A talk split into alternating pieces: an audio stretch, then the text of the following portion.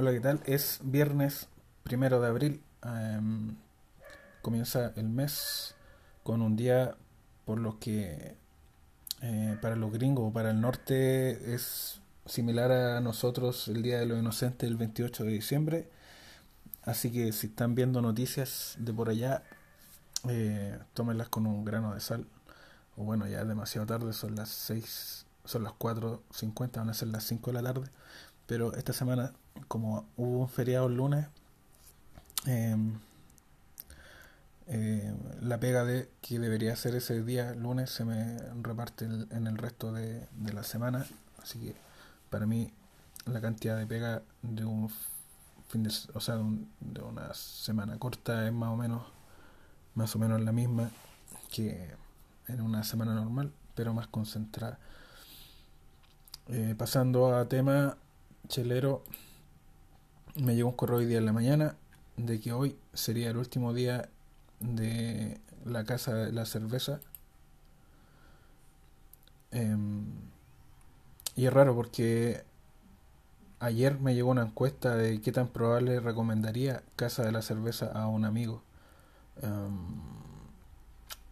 quizás el cierre que anunciaron hoy, porque hoy día me llegó un correo diciendo que cerraban y que solamente iban a aceptar los pedidos de hoy y el momento en que se vaya el último eh, el último delivery eh, el último pedido cerrarían.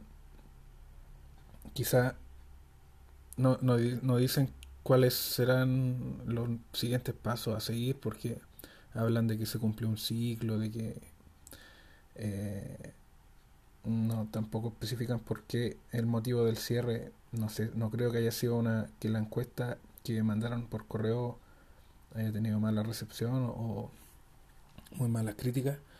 Eh, tampoco le fue mal ah, durante la pandemia. De hecho, Casa de la Cerveza fue bastante cubierta por los medios escritos, al menos en cuanto a delivery. Creo que fue de las, de las principales plataformas de delivery durante la pandemia en temas cheleros, mientras los bares estaban todos cerrados eh, en general. Las cervecerías chicas sobre todo sufrieron bastante y bueno, quizás eh, los dueños, los inversionistas de Casa de la Cerveza, eh, como están las cosas en el país, prefieran irse o llevarse las inversiones a otra parte, no tengo idea. Eh, y eso sí, creo que era un- una buena plataforma, aunque la, solamente la usé un par de veces. Creo que compré, por ejemplo, le envié como regalo a un amigo un, un par de chelas con una copa que venía todo en un paquetito más o menos decente como para regalos tipo cumpleaños, así que eh, bueno, igual seguirán habiendo más deliveries, más plataformas, además los bares ya están funcionando casi a nivel normal, de hecho, así que eh, aunque sigo prefiriendo eh, llenar un growler eh, y comer en casa, eh, me he estado acostumbrando, con, sobre todo con el tema de la pandemia, a aprender a cocinar, a, preparar cosas, eh, a tomar de mi propia chela también, que todavía me quedan un par de botellas. Y, y eso, pasando a otro tema,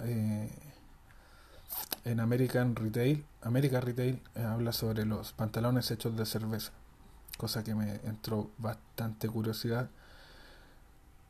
Em, pero es un titular engañoso porque al final lo que hacen es usar las fibras eh, sobrantes de el lúpulo.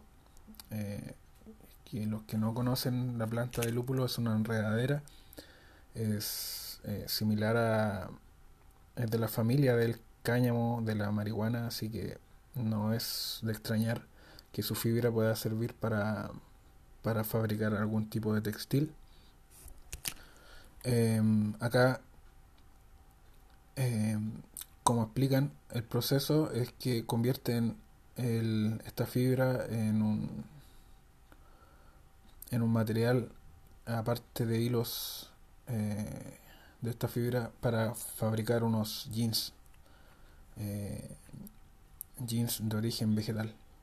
Es una marca japonesa, así que eh, no tengo idea si irá a llegar a, a- al mercado nacional o si esa innovación pueda llegar a, otros, a otros mercados también más eh, occidentales, si se puede decir.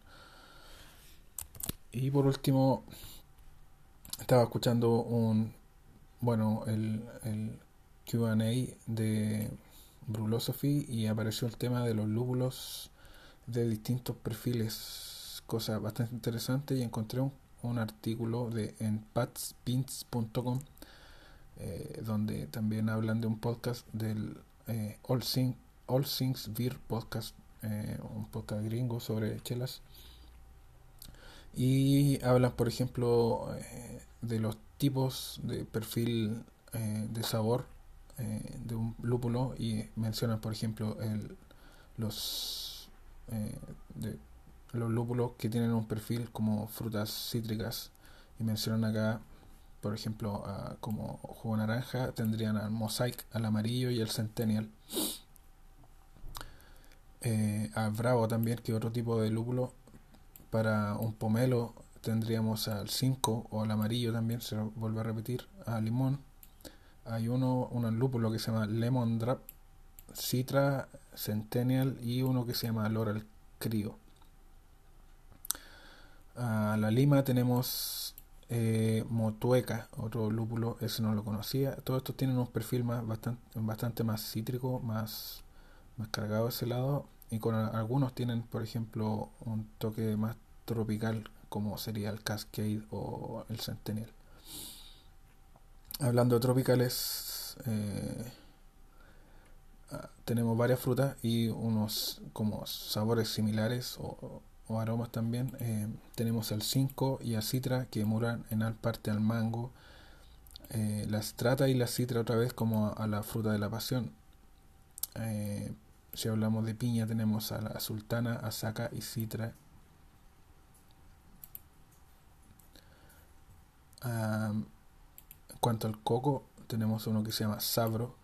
Ese yo me acuerdo haberlo, haberlo usado cuando todavía no tenía ese nombre, cuando tenía un nombre de, lúpulo experimental y es bastante bueno, bastante recomendable.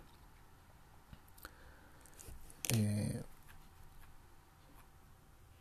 luego tenemos las eh, frutas tipo berries eh, o más dulzonas como las peras. Tenemos ahí al lúpulo el dorado y al lúpulo azaca.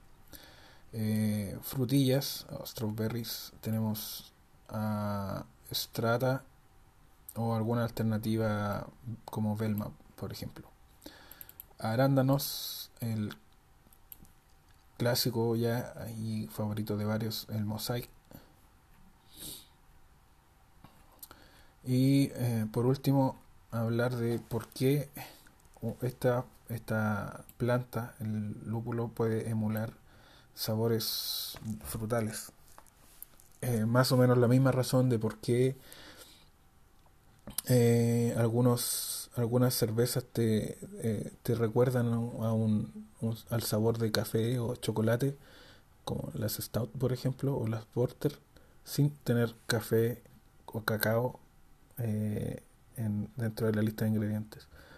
O porque hay vinos que te hacen recordar ciertos sabores frutales cuando solamente la, la, fruta que hay ahí es la uva eh, como ingrediente. Eh, o por ejemplo temas olores también que te hacen que te hacen sentir que, hay algún ingrediente extra pero no es así y es básicamente porque eh, la reacción que tiene nuestro nuestra lengua nuestras papilas gustativas se gatilla con eh, estas similitudes eh, y nos hace creer de que estamos probando ese sabor cuando en realidad no, no lo es. Eh, pero no quiere decir esto que, por ejemplo, que un mosaic va a tener sí o sí sabor a jugo naranja, solamente es una emulación o una percepción de cierta gente que se dedica a esto.